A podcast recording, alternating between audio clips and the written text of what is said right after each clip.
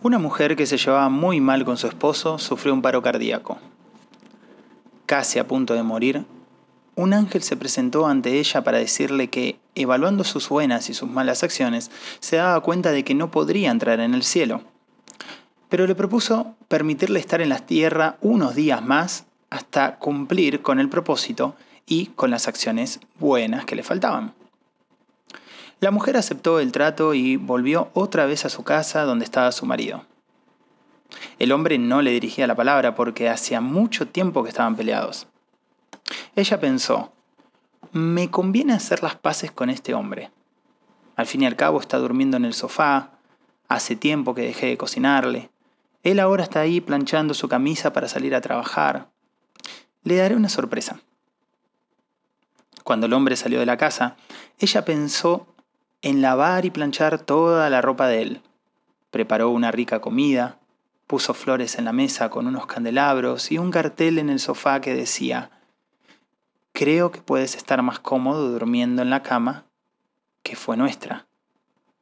Esa cama donde el amor concibió a nuestros hijos, donde tantas noches los abrazos cubrieron nuestros temores y sentimos la protección y la compañía del otro. Ese amor aún con vida, nos espera en esa cama. Si puedes perdonar todos mis errores, allí nos encontraremos. Firma tu esposa. Cuando terminó de escribir el último renglón que decía, si puedes perdonar todos mis errores, pensó, ¿me he vuelto loca? Yo voy a pedirle perdón cuando fue él quien empezó a venir enojado de la calle cuando lo echaron de la fábrica y no conseguía trabajo. Yo tenía que arreglarme con los pocos ahorros que teníamos haciendo malabares y todavía tenía que soportar su ceño fruncido. Él empezó a tomar aplastado en el sillón, exigiendo silencio a los niños que solo querían jugar. Él empezó a gritarme cuando yo le decía que así no podíamos seguir, que yo necesitaba dinero para mis hijos. Él lo arruinó todo. Y ahora yo tengo que pedirle perdón. Enfurecida rompió la carta y en ese momento escuchó la voz del ángel que decía, recuerda, algunas buenas acciones y alcanzarás el cielo. De lo contrario, no podrás entrar. La mujer pensó, ¿valdrá la pena? Y rehizo la carta agregando aún más palabras cariñosas. No supe comprender nada entonces. No supe ver tu preocupación al quedarte sin empleo luego de tantos años con un salario seguro en esa fábrica. Debiste haber sentido tanto miedo. Ahora recuerdo tus sueños, esos que nombrabas, diciendo, cuando me jubile. ¿Cuántas cosas querías hacer al jubilarte? Pude haber ayudado impulsándote a que hicieras lo que querías hacer en lugar de obligarte a aceptar estar todo el día sentado en ese taxi. Ahora recuerdo aquella noche de locura cuando rompí esas cartas de amor que habías escrito solo para mí y prendí fuego a todas las telas de los cuadros que pintabas. En ese momento me enfurecía verte allí, encerrado en ese cuarto, gastando nuestro dinero en pomos de pintura para nada, o sentado en ese escritorio escribiendo tonterías para mí. Debía haberte ayudado a vender esos cuadros. Eran realmente hermosos. Estaba desesperada. Yo también me sentía segura con el salario de la fábrica y no supe ver tu dolor, tu miedo, tu agonía. Por favor, Perdóname, mi amor. Te prometo que de hoy en adelante todo será diferente. Te amo, tu esposa. Cuando el marido regresó del trabajo, al abrir la puerta notó algo distinto. El olor a comida, las velas en la mesa, su música favorita sonando suavemente en el sofá. Y la nota cuando la mujer salió de la cocina, su marido ya la había leído. Lo encontró tirado en el sillón, llorando como un niño. Dejó la fuente de comida que traía en sus manos, corrió a abrazarlo y no necesitaron decirse nada. Lloraron juntos. Él la alzó en sus brazos y la llevó hasta la cama. Hicieron el amor con la misma pasión que aquel primer día. Luego comieron la exquisita comida que ella había preparado. Rieron mucho mientras recordaban anécdotas graciosas de los niños haciendo travesuras en la casa. Él la ayudó a levantar la mesa, como siempre lo hacía, y mientras ella lavaba los platos, vio por la ventana de la cocina que en el jardín estaba el ángel.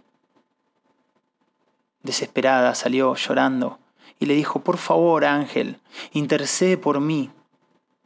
No quiero a este hombre solo en este día. Necesito un tiempo más para poder ayudarlo con sus cuadros y tratar de reconstruir esas cartas que solo para mí y con tanto amor había escrito. Te prometo que en poco tiempo él estará feliz y que seremos una nueva pareja, la misma que habíamos sido. Y ahí sí podré irme donde me lleves. El ángel le contestó, Mujer, no tengo que llevarte a ningún lado. Ya estás en el cielo. Tú lo has creado. Recuerda el infierno donde has vivido y nunca olvides que el cielo siempre está al alcance de tus decisiones.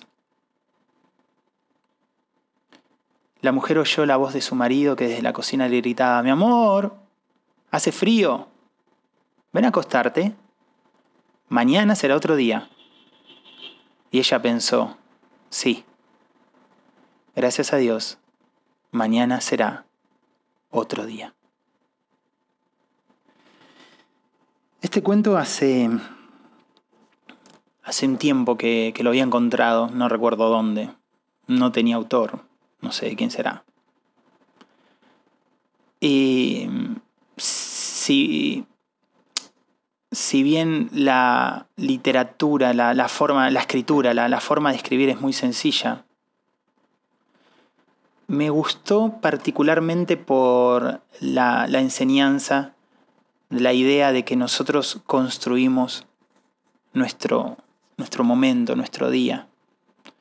Y es que la mayoría de las personas que veo, tanto en terapia, fuera de terapia, gente que me hace consultas, la mayoría, cuando están hablando de situaciones complejas de su vida que, que son que los hacen infelices, que los angustian, que les generan temor, les resulta muy difícil ver cuál es su parte en todo esto generalmente hablan de los demás, de lo que le hizo su marido, de lo que le hizo su novia, de lo que le hizo, lo que le hicieron sus padres, de cómo, de cómo son sus compañeros, sus compañeras de trabajo, su jefa. Nos olvidamos de las opciones que nosotros tenemos. Nos olvidamos que en cada día nosotros tenemos ocho horas para dormir, quizás menos, y tenemos 16 horas, quizás un poco más. Y esas 16 horas las podemos usar en hacer. Y ese hacer a veces viene de la mano del pensar, ese hacer a veces es reflexionar, ese hacer a veces puede ser ir a un terapeuta, a un grupo de ayuda mutua. Ese hacer puede ser hacer algo de arte, hacer algo de baile, de canto, ese hacer puede ser simplemente escribir sobre mí, reflexionar y pensar. Ese hacer puede ser una meditación de 10 minutos.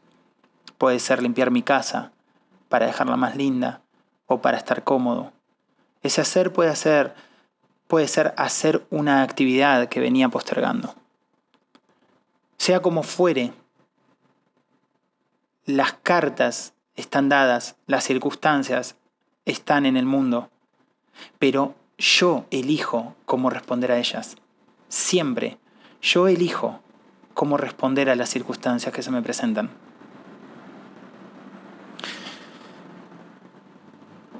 Espero que este, esta reflexión, este cuento, te, te ayude a ver algo distinto. Si querés dejarme un comentario, me lo dejás o lo compartís y si querés unirte a nuestro clan donde estamos trabajando nuestra autoestima, nuestra codependencia, simplemente deja un comentario o búscame en YouTube, en Instagram, en Facebook o en cualquier red social simplemente poniendo Autoestima Ninja. Mi nombre es Marcos Montivero, soy el creador de Autoestima Ninja y aquí estoy una vez más compartiendo en este podcast las maravillosas enseñanzas que voy aprendiendo y que voy eligiendo aplicar en mi vida para aprender cada día a vivir un poquito mejor. Nos vemos en el próximo episodio. Chau, chau.